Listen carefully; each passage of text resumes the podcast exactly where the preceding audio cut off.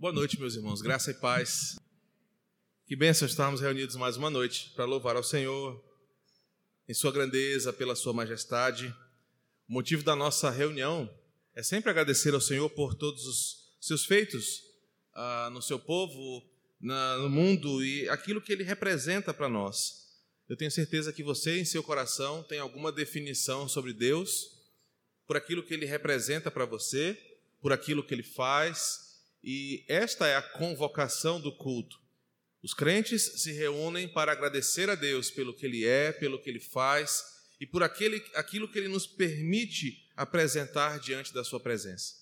Embora esta seja uma igreja limitada na sua estrutura física, embora seja uma igreja governada por uma liderança humana, essa é a casa do Senhor. É o lugar onde Ele estabeleceu para ser adorado e cultuado. A igreja, o templo, foi construído não para que Deus habitasse nele, porque Salomão sabia desde o começo de que Deus não pode ser contido dentro de um templo. Mas aprendemos hoje pela manhã que o templo é o lugar onde Deus exigiu, decidiu e permitiu que os homens o adorassem. Então, por isso nós estamos aqui. Por isso você está aqui essa noite. E eu quero convidar você a curvar a sua fronte. Vamos orar mais uma vez. Oh Deus, bendito é o teu nome, Senhor. Grande é o Senhor por todas as grandes obras que o Senhor tem feito em nosso favor. Jesus amado, nessa noite, o que nós queremos é entregar ao Senhor um culto que agrade ao teu santo nome. Nós não viemos a esse lugar para sermos agradados. O culto não tem que ser bom para nós. O culto tem que ser bom para o Senhor. O nosso coração veio aqui te prestar um culto de adoração, para que o Senhor possa esquadrinhar o mais profundo da nossa alma e reconhecer o que nós entregamos diante do teu altar. O nosso desejo é que cada pessoa aqui entregue no teu altar não apenas dinheiro, não apenas tempo, não apenas coisas efêmeras e passageiras, mas que cada pessoa que está aqui entregue diante do teu altar o seu coração a sua alma, dizendo: Senhor, me humilho diante da tua presença, eu te busco em oração, para que o Senhor fale em minha vida, mude quem eu sou, conserte aquilo que está errado e me coloque na presença do Todo-Poderoso. Esse é o nosso desejo essa noite. É o que nós clamamos com o coração quebrantado diante do Senhor, com a tua santa palavra agora aberta diante de nós. O que nós queremos é que o teu Espírito Santo fale conosco o que queremos ouvir não é apenas a inteligência de um homem que vai ocupar o microfone, mas ouvir a palavra do Senhor que move e muda os corações. Por isso, nos ajuda, Deus. Fala conosco, Espírito Santo. Estamos aqui para ouvir do Senhor a tua mensagem. E é assim que nós oramos em nome de Cristo. Amém. Eu quero que você abra comigo a sua Bíblia em Mateus capítulo 9, versos de 10 a 13. Esta será a unidade ou a perícope, como os teólogos gostam de chamar, né? Júnior gosta de chamar a perícope da nossa reflexão.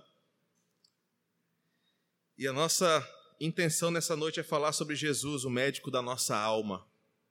E a proposta que eu tenho é apresentar para nós essa noite a missão de Cristo de transpor a religiosidade humana e alcançar o nosso coração, que está doente e que precisa do Evangelho. Mateus capítulo 9, versos de 10 a 13. Acompanhe na sua versão. E sucedeu que, estando ele em casa, à mesa, muitos publicanos tomaram lugar com Jesus e seus discípulos. Ora, vendo isto, os fariseus perguntaram aos discípulos: Por que come o vosso mestre com publicanos e pecadores? Mas Jesus, ouvindo, disse: os sãos não precisam de médico, e sim os doentes. Ide, porém, e aprendei o que significa misericórdia quero e não holocaustos, pois não vim chamar justos, e sim pecadores ao arrependimento. O texto que nós acabamos de ler faz parte de uma composição dos três evangelistas chamados de sinóticos. Os três evangelistas contam a mesma situação, Mateus conta aqui no capítulo 9, Marcos conta a história no capítulo 2, Lucas conta a mesma história no capítulo 5. E a apresentação desta unidade, deste evento, desta situação, é interessante para que nós possamos entender o que esse texto quer falar.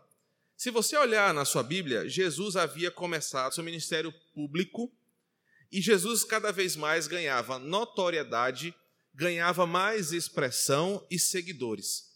Principalmente no capítulo 8, você vai perceber que por causa dos seus ensinamentos, Jesus havia feito um grande discurso no Sermão da Montanha, explicado para aquelas pessoas a ética do seu reino e a forma correta de adorá-lo. As pessoas se maravilharam com os seus ensinamentos e elas ficaram impressionadas com a autoridade com a qual Jesus aplicava as Escrituras. Também, Jesus havia operado milagres entre aquelas pessoas. Mateus e Lucas falam da quantidade de pessoas que Jesus curou pelo seu poder. Os ensinamentos e os milagres atraíam as multidões. Se você observar o capítulo 8 de Mateus, no verso 1, o evangelista faz questão de dizer que as multidões seguiam Jesus. Logo no verso 27 do mesmo capítulo, os homens se maravilhavam daquilo que Jesus fazia e falava, e especialmente aqui quando Jesus controla uma tempestade pelo poder da sua palavra, e os homens se impressionam sobre aquele homem. Multidões o seguiam e se impressionavam com o seu poder. Ainda no capítulo 8, você vai perceber que Jesus, após expulsar demônios, aquela cidade inteira, no verso 34, saiu para se encontrar com Jesus. Jesus estava ah, no auge do seu ministério público. Ele havia começado o seu ministério, havia feito alguns sinais e as pessoas seguiam a Jesus, uns por curiosidade, outros por acreditarem na sua proposta messiânica e um outro grupo para desafiá-lo e tentar incriminá-lo. A verdade é que no capítulo 9, no verso 8, o evangelista conta que as multidões, já possuídas de temor por tudo aquilo que Jesus havia feito lá em Cafarnaum, glorificavam a Deus, adoravam ao Senhor por tudo aquilo que ele fazia através de Jesus. Eu quero que você imagine comigo um cenário de que Jesus não tinha mais uma certa privacidade no seu ministério. Em todo momento ele estava com muitas pessoas o seguindo. Pessoas queriam que ele falasse alguma coisa, pessoas queriam que ele curasse algum enfermo. E Jesus percebe que o seu ministério estava ganhando uma proporção que ele já havia planejado. Agora, os três evangelistas vão contar que Jesus começa a chamar discípulos para continuarem e trabalharem com ele nesta missão. Os três evangelistas vão contar na mesma sequência que no auge do seu ministério, Jesus passa agora a chamar homens para compartilhar com eles a sua missão. E todos os três vão nos contar sobre a, o destaque da chamada de Mateus, também chamado Levi, e o jantar na sua casa. Quando você observa, por exemplo, em Marcos capítulo 2 ou em Lucas capítulo 5, esse texto nós vamos ler com mais atenção, nós observamos que Jesus dá um destaque especial para quem era este cidadão chamado Levi ou Mateus. O texto nos apresenta que ele era um cobrador de impostos e trabalhava para a coletoria romana. Em Lucas capítulo 5, nós temos um pouco mais de detalhes sobre quem era Levi. Quando você observa Lucas 5, versos 27 a 28, nós vamos perceber que após Jesus curar o paralítico em Cafarnaum, expulsar os demônios, acalmar a tempestade, manifestar o seu poder, ele vê um homem agora definido como publicano. Além de coletor de impostos, Levi aqui é destacado como publicano, assentado na coletoria, exercendo o seu trabalho. Provavelmente Mateus já havia ouvido falar de Jesus. Todo mundo sabia quem ele era. Não havia uma pessoa que não conhecia a fama de Jesus. Jesus olha para aquele homem no seu trabalho regular, na sua rotina, e o texto fala que ele o convida, o intima para uma missão: vem e segue-me. O verso 28 de Lucas nos fala que ele se levanta, deixa tudo para trás e segue a Jesus. Lendo Mateus, a gente não entende onde Jesus está, mas lendo Lucas, a gente entende exatamente onde se passa essa narrativa de Mateus 9, dos versos 10 ao 13. Levi, após ser chamado por Jesus, fica tão impactado pela honra, pelo desafio, pela atenção que o mestre o dá, que abandona o seu emprego, abandona a sua vida dita secular para seguir a Jesus. Mas, pela sua notoriedade financeira, pela sua riqueza, pela sua vida comum, Levi decide bancar um grande jantar em homenagem àquele chamado. O verso 10, que nós acabamos de ler, em Mateus, apresenta esse ambiente onde, na casa de Levi, ele mandou preparar um, um grande banquete, um grande jantar, de portas abertas, sem restrições, um jantar público para comemorar o seu chamado, a sua nova vida, a nova missão. Levi, Lucas nos fala que ele prepara então uma grande mesa.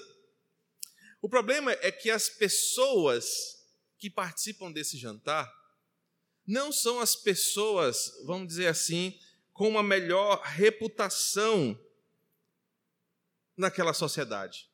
Lembre-se, Jesus estava operando milagres e maravilhas. Jesus ensinava pessoas que não tinham acesso à palavra, não tinham acesso ao templo, pessoas às quais os fariseus tinham nojo, pessoas às quais os fariseus tinham repulsa, porque eles eram tidos como impuros. O texto chama de publicanos e pecadores. São essas pessoas que caminham perto de Jesus. São essas pessoas que seguem Jesus de perto, veem seus milagres, ouvem a sua voz, provam dos seus, uh, dos seus prodígios. Levi oferece um jantar. E, logicamente, quem é o beneficiado? Esse grupo de pessoas. Agora, Lucas nos mostra que o próprio Levi também era um publicano. E por que isso é importante?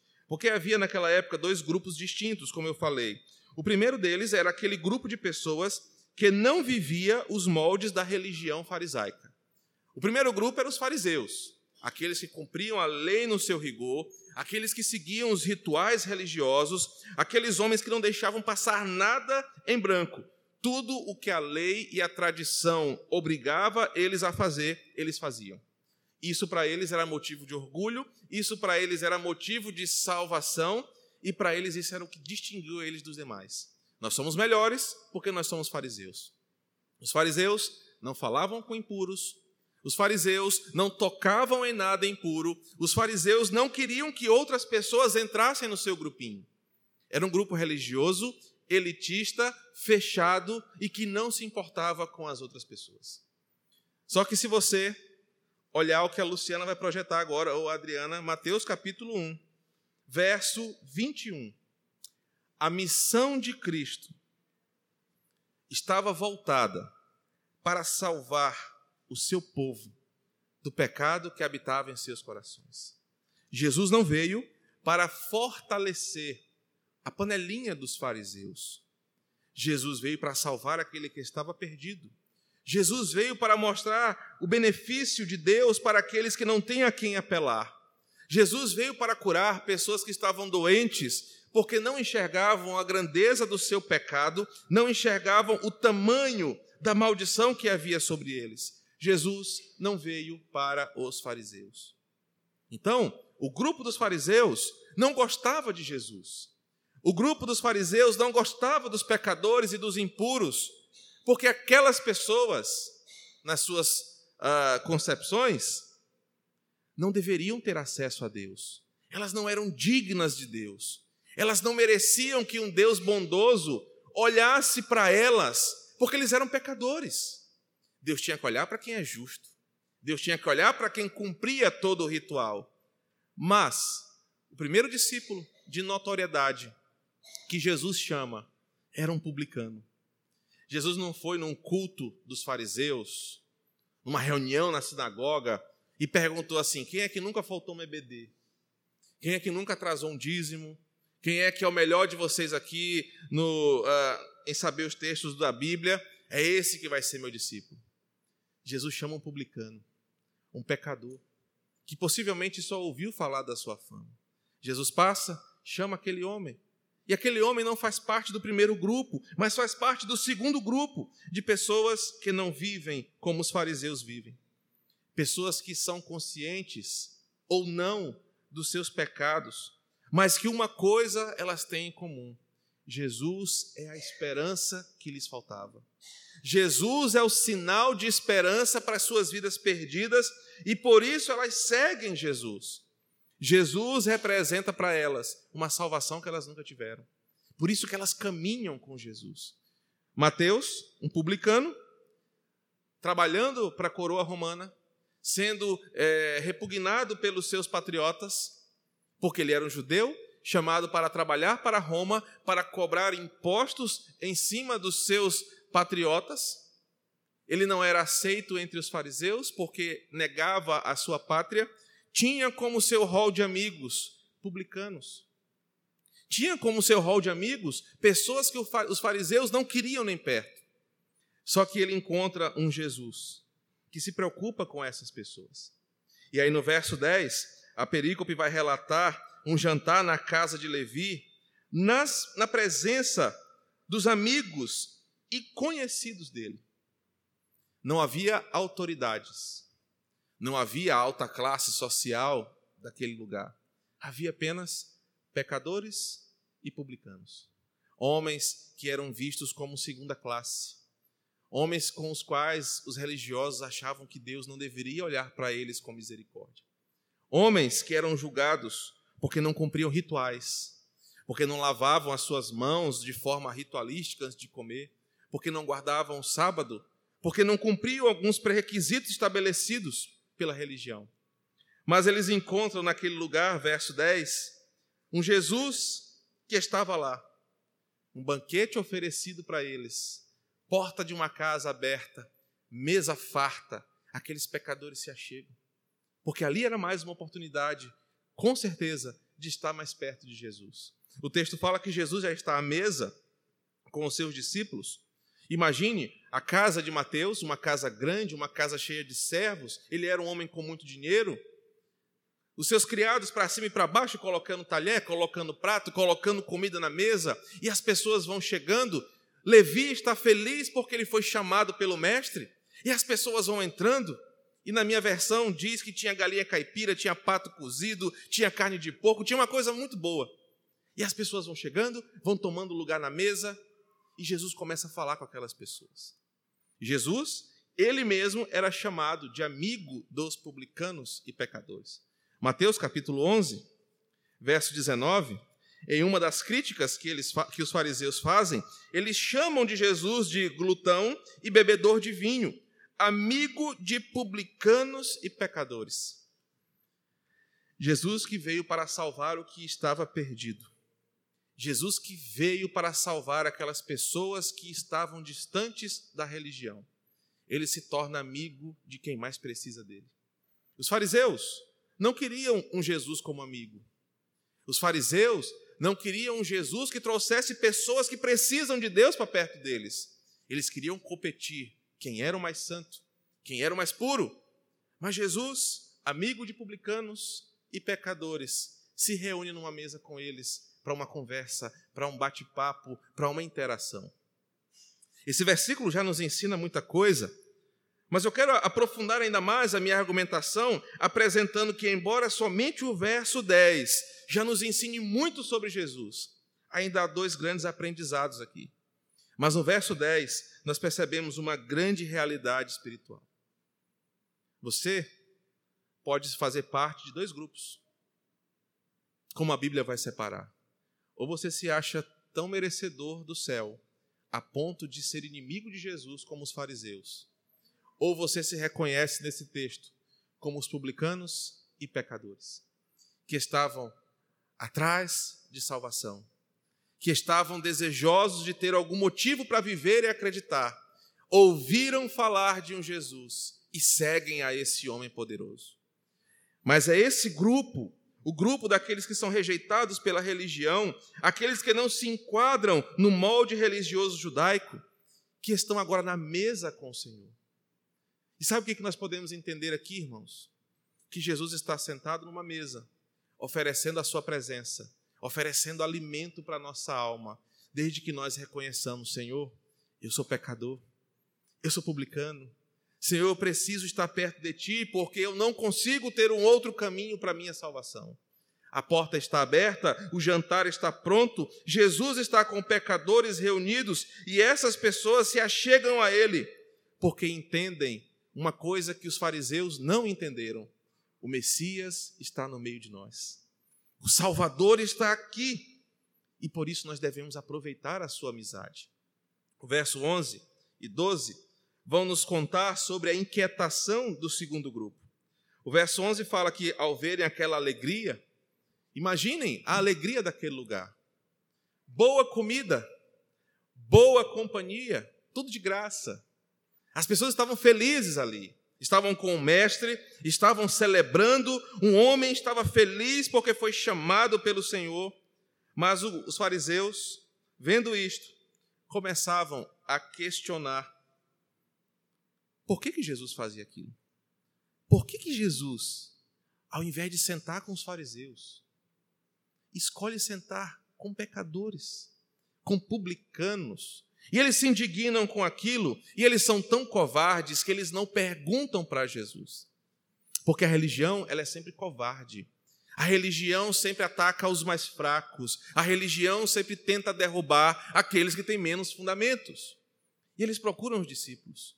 Eles não vão até Jesus. Eles não querem que Jesus explique nada para eles. Eles querem dizer o seguinte: o mestre de vocês não é tão puro quanto nós. O mestre de vocês não é tão bom quanto nós, porque nós jamais comeríamos com pecadores. Nós jamais sentaríamos numa mesa com essas pessoas. Esse que vocês chamam de mestre, na verdade é pior do que nós. Jesus ouve aquela argumentação maliciosa, percebe o coração daqueles homens, mas Jesus percebe que também aqueles fariseus jamais entenderiam o que é o Evangelho. Conforme Mateus 1, 21, nós percebemos que o Evangelho é uma demonstração de Deus ao mundo, de uma misericórdia e um auxílio da parte de Deus que os homens não teriam em lugar nenhum. Somente o Evangelho salva, somente o Evangelho restaura, somente o Evangelho pega o pecador da lama do seu pecado e dá a ele a vida eterna. Aqueles fariseus jamais entenderiam isso. Aqueles fariseus jamais entenderiam que o Messias veio fazer o que a religião não pode fazer. Veio fazer o que a Igreja Católica não pode fazer veio fazer o que o Espiritismo não pode fazer, veio fazer aquilo que religião nenhuma pode fazer, que é trazer ao pecador a presença de Deus e a salvação que vem do céu. O texto fala no verso 12 que Jesus, ouvindo aquilo, frustra as suas expectativas. Jesus frustra o coração daqueles homens da sua autojustiça, do seu desejo de serem melhor do que os outros e Jesus apresenta o que ele veio fazer. Parece que o verso 12, na forma como Mateus constrói, é uma resposta atravessada de Jesus para aqueles homens. Enquanto eles vêm dizer assim: Olha, nós somos melhores do que Jesus. Esse mestre de vocês não é tão bom quanto nós. Esse mestre de vocês não merece nem ser chamado de mestre, porque se ele fosse mestre, ele estaria sentado num lugar melhor, estaria rodeado de pessoas justas como nós, ele não estaria rodeado de pecadores. Jesus vem, frustra as suas expectativas e apresenta o que aqueles homens jamais conseguiram entender sobre o Evangelho. E apresenta-nos então o verso 13. Verso 12. Jesus, ouvindo isso, disse: Os sãos não precisam de médico, e sim os doentes. Ide, portanto, aprendei o que significa misericórdia, eu quero e não holocaustos. Agora Jesus passa a falar para aqueles homens uma realidade que faz a distinção final dos seus destinos. Jesus diz assim: Vocês se acham tão justos, tão bons, tão mestres no que fazem? Vocês se acham tão perfeitos que não precisam da salvação que eu vos tenho oferecido nem dos milagres que eu tenho operado, nem da interpretação da lei que eu estou apresentando para vocês. Vocês estão bons. Vocês não precisam de médico. Jesus está dizendo para aqueles homens que se eles tivessem coragem de assumir para si, para os outros e comprovar que eles eram perfeitos, eles não precisavam de nada, nem mesmo de Deus. O perigo dos fariseus aqui, da sua autojustiça e da forma religiosa de se auto-justificar, é que no final das contas, o fariseu não precisa de Deus, o fariseu não precisa de salvação. O fariseu não precisa de nada, porque ele já está bom, ele já é perfeito, não há nada que o condene, não há nada que o culpe, então ele não precisa de Deus. Só que Jesus fala: olha, os doentes precisam. E Jesus agora vai lembrá-los, no verso 13, de uma citação do profeta Oséias, no capítulo 6, verso 6. Só que Jesus usa essa palavra para mostrar àqueles homens que eles não são tão bons assim que eles não estão tão saudáveis assim, que eles não estão tão perfeitos como eles imaginam. E o contexto de Oséias 6 nos, nos explica por que Jesus fala isso para eles. Oséias é um livro interessante, vale a pena ler Oséias de vez em quando, porque Oséias foi escrito para um grupo de sacerdotes e líderes da igreja que estavam se prostituindo ministerialmente que estavam abandonando a fé verdadeira, o coração entregue, apaixonado na obra, para cumprir apenas o ritual dominical. Aquele texto de Oséias, do capítulo 5 especialmente, é um texto impactante, porque é uma palavra de juízo de Deus contra esses homens que eram líderes da igreja, mas que pode ser aplicada a nós hoje, crentes comuns, já que nós somos todos sacerdotes, conforme a doutrina do sacerdócio universal. O que Osés está dizendo é que aqueles homens iam todos os domingos para a igreja, ofereciam seus sacrifícios, davam as suas ofertas, faziam as suas orações, achavam que estavam pagando os seus pecados por cumprirem um planejamento mensal na agenda. Domingo é dia da igreja. De manhã tenho que ir para EBD, de noite eu tenho que ir para o culto, terça-feira eu tenho que ir para a oração, quarta-feira para o Delon. Mas o texto de Oséias nos ensina o seguinte: vocês, enquanto apenas forem religiosos, vocês estão longe de mim. Vocês estão me oferecendo sacrifícios, vocês estão me oferecendo ritos, mas eu não quero apenas rito, eu quero o coração de vocês. Eu quero que vocês amem o que vocês fazem. Eu quero que vocês venham para minha casa com alegria, eu quero que vocês cantem para mim de coração e não apenas de lábios. Eu quero que vocês entendam o privilégio que é para vocês ter Deus no meio de vocês. Oséias é um texto profundo que deve ser estudado pela igreja hoje, porque a palavra de Oséias é contra crentes nominais.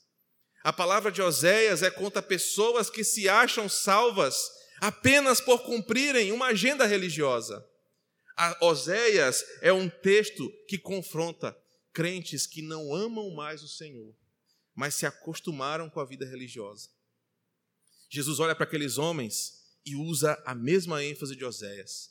Olha, vocês acham, só porque vocês andam com essas roupas que vocês usam, porque vocês guardam o sábado, porque vocês cumprem a tradição dos fariseus, vocês acham que estão salvos. Mas eu não quero rito, eu não preciso disso.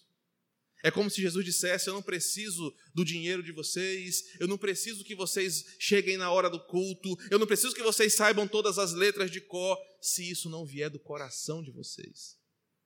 Se isso não vier de dentro, com prazer, com alegria, com conversão genuína. Vocês acham que vocês estão bons, mas vocês estão mais doentes do que essas pessoas, porque vocês, por conhecerem a palavra, deveriam me amar mais do que eles.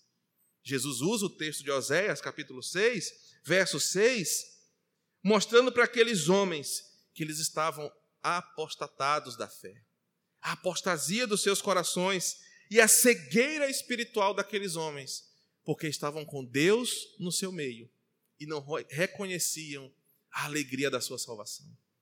Jesus confronta aqueles homens, manda eles pensarem na sua religiosidade e vai agora dizer o que ele veio fazer. Não vim para vocês que se acham saudáveis, pois vocês não reconheceriam as suas enfermidades.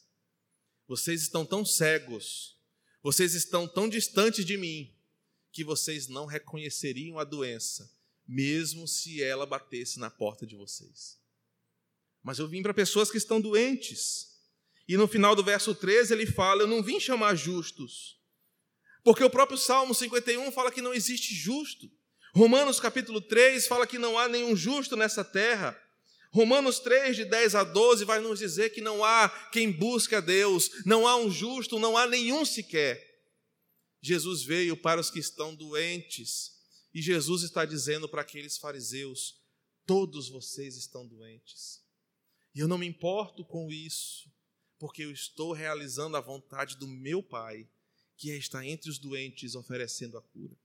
E agora ele vai explicar a sua missão, demonstrando por que o Evangelho é o remédio que o mundo precisa e por que Jesus é o médico da alma. E ele vai usar uma argumentação que todos nós conhecemos, e a argumentação é: todos nós estamos doentes e uma doença espiritual que nos levou à morte, de acordo com Efésios. Nós já estamos mortos e o Evangelho é o remédio que cura a nossa enfermidade. Cristo é o médico que aplica o remédio nas pessoas que estão doentes. E que tipo de doença nós temos? Romanos capítulo 8, verso 20, vai nos dizer que nós estamos doentes nos nossos corpos, desde que o pecado se tornou a maldição mundial da, da humanidade.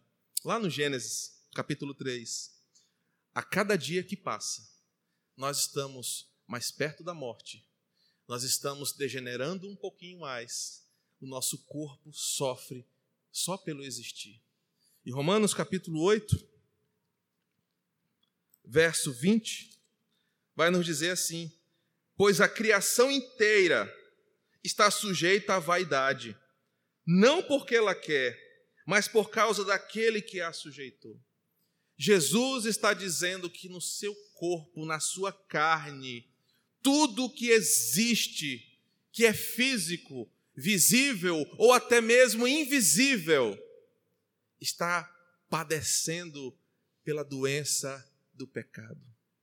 Não há uma parte do seu corpo, não há uma parte do meu corpo que não esteja hoje morrendo e sentindo a maldição do pecado que caiu sobre nós. E qual é a cura disso? Não é a fórmula da juventude? Não são os produtos da Mary Kay? Não são as tecnologias da ciência estética?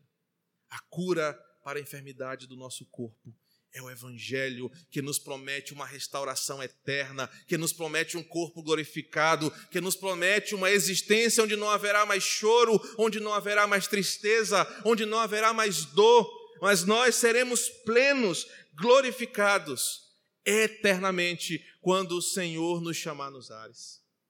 Qual é a nossa doença? Então, nós estamos doentes nos nossos corpos. Mas Marcos, capítulo 7, versos 21 a 23, vai nos mostrar que nós também estamos doentes em nossos corações. E como já falei algumas vezes aqui, a palavra coração no grego e tanto no hebraico não tem a ver com emoção, com amor, com paixões, com algo assim, com algo assim. A palavra coração na Bíblia, tanto no Antigo quanto no Novo Testamento, tem a ver com aquilo que te move, os teus desejos, a tua vontade, a tua razão de existir. Coração não tem a ver com sentimento na Bíblia. Coração tem a ver com aquilo que te impulsiona para desejar e viver as coisas. O homem é guiado pelo seu coração. O corpo, ele é resultado daquilo que o seu coração deseja. O comportamento, de acordo com a Bíblia, é a atitude externa daquilo que o coração deseja. Só que Marcos capítulo 7 vai dizer que o nosso coração está doente. Porque dentro, de dentro do coração dos homens é que procedem os maus desejos, a prostituição, os roubos, o homicídio, o adultério, a avareza, a malícia, a maldade, a inveja, a lascívia, a blasfêmia, a soberba e a loucura. Ora, todos esses males vêm de dentro vem do coração. E o coração do homem está tão doente que maldito é o homem que acredita no seu coração que é tão enganoso. O coração do homem está tão doente que ele só deseja o mal. Marcos fala que é do nosso coração que vêm as piores atrocidades. Aquele mesmo coração que você diz com tanta sinceridade que ama alguém, é o mesmo coração que pode promover as piores desgraças humanas em nosso meio. O coração está doente, nós desejamos o mal, nós queremos o mal, nós praticamos o mal, o nosso coração manda o nosso corpo fazer coisas terríveis contra o nosso Deus. O coração do homem está doente e a cura não é mudar apenas o comportamento. A cura não é apenas estimular as pessoas pela educação ou reequilibrar a sociedade sob as teorias de poder. A resposta a isso não está em fazer uma nova configuração, uma nova ordem mundial. A cura para o nosso coração é o Evangelho. A cura para o nosso coração é clamar ao Senhor e pedir: dá-me um novo coração, meu mestre. A cura para isso é dizer: Senhor, eu preciso despojar do antigo homem, me renovar pelo Espírito Santo e me revestir do Senhor. O nosso coração está doente e a cura é o Evangelho. E Jesus é o médico que cura o nosso coração. E por fim, nós estamos doentes nas nossas emoções. Se você abrir agora em Romanos 7, verso 15, você vai ter a afirmação de Paulo que nem mesmo ele entende como ele age. Porque nem mesmo eu compreendo o meu, meu próprio modo de agir pois não faço o que prefiro, e sim o que detesto.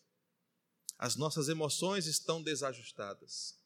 Nós sofremos desajustes das nossas emoções, o que a psiquiatria chama de transtornos de humor, e tenta decodificar isso num código psiquiátrico, tratando isso como doença. A Bíblia chama de desajuste das nossas emoções. Nós sentimos medo acima do normal, nós ficamos ansiosos quando não deveríamos ficar, nós sentimos uma tristeza mais aprofundada quando a Bíblia fala: não se turbe o vosso coração. As nossas emoções estão desajustadas, nós estamos doentes, e a resposta para as nossas doenças emocionais não são os remédios psiquiátricos, não são os consultórios dos terapeutas, mas a resposta para a doença das nossas emoções é o Evangelho que diz assim: Vinde a mim, vós, que estáis cansados e sobrecarregados. A resposta para a cura das nossas emoções é um Cristo que diz: Não se turbe o vosso coração, creiam em Deus, creiam também em mim. Aquele povo, naquela mesa, regado a boa comida, a boa bebida, a alegria do chamado de um pecador para servir ao seu Senhor, estava ali recebendo uma instrução que mudaria o seu destino. E que instrução era essa? Eu vim para curar vocês, no corpo, no coração, nas emoções. Os fariseus, que se achavam já saudáveis, já se achavam não precisarem de Deus, porque eles mesmos tinham a sua autojustiça, foram confrontados e viram que eram piores do que aqueles que eles julgavam impuros.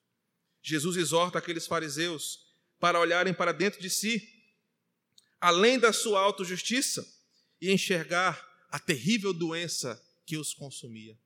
E que doença era essa? Eles estavam com o Senhor entre eles e não reconheciam que dependiam do Senhor. Eles se achavam justos demais, mas não eram em nada justos. Eram pecadores como todos os outros e talvez piores, porque não reconheciam a sua doença. Cristo era a solução para aqueles homens. Assim como hoje Cristo é o médico que pode curar as nossas enfermidades. Cristo pode curar a nossa alma, Cristo pode curar as nossas dores, Cristo pode curar a maldição que o pecado trouxe sobre o homem. Só Ele tem poder para curar. Que o Senhor nos abençoe com esta mensagem, nos faça pensar sobre a alegria de ter um médico da alma caminhando conosco. E se você depois dessa exposição, entende que até hoje você era mais parecido com fariseus do que com publicanos e pecadores. Jesus te convida a sentar à mesa com ele. Jesus te convida a aceitá-lo como seu Senhor. Se alguém aqui essa noite que, ao ouvir essa mensagem, entende que precisa colocar o seu coração em reconhecimento do senhorio de Jesus, eu quero te desafiar a levantar a tua mão onde você estiver, ou vir aqui à frente, para que você passe agora a receber o remédio que vem do alto, o evangelho que muda a nossa realidade. Se há alguém, este é o momento de você vir aqui à frente. Se todos nós aqui já fomos medicados pelo evangelho, glória a Deus, porque ele é o médico da nossa alma. Vamos orar? Graças te damos, Senhor, pela tua palavra. Obrigado, Senhor, porque um dia as nossas enfermidades foram levadas no Senhor lá na cruz. A tua palavra, Senhor, eh, falou, Senhor, para nós essa noite, que pelas tuas pisaduras nós fomos sarados eternamente.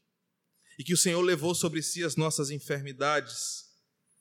E que, a exemplo deste episódio na mesa de Levi, onde publicanos e pecadores se assentam na mesa com o Senhor, recebem a palavra que vem do alto, recebem a presença do Senhor, do Deus encarnado entre eles. Nós aqui essa noite provamos do mesmo milagre. Jesus já tomou conta do nosso coração, das nossas emoções e do nosso corpo. Nós hoje somos templos do Espírito. Nós hoje somos parte de um projeto eterno do Senhor que irá se concluir quando na eternidade a tua igreja habitar para sempre contigo.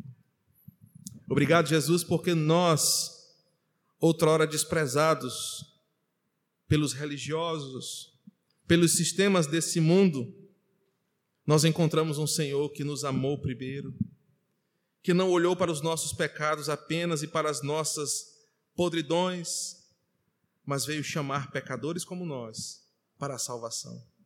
E obrigado porque esta igreja prova do benefício desta salvação todos os dias. Quando nos sentimos tristes, cansados, desesperados, sem alegria, nós lembramos do teu convite, do teu convite que diz: Vinde a mim, vós que estáis cansados, e eu vos aliviarei. Tomai sobre vós o meu jugo. Deus, obrigado, porque o Senhor carregou as nossas enfermidades eternas e nos fez nova criatura. O médico dos médicos curou a nossa dor. O médico dos médicos aplicou sobre nós o remédio eterno do Evangelho, que mudou a nossa sorte. E por isso nós te somos gratos. E assim oramos, em nome de teu Filho amado Jesus. Amém.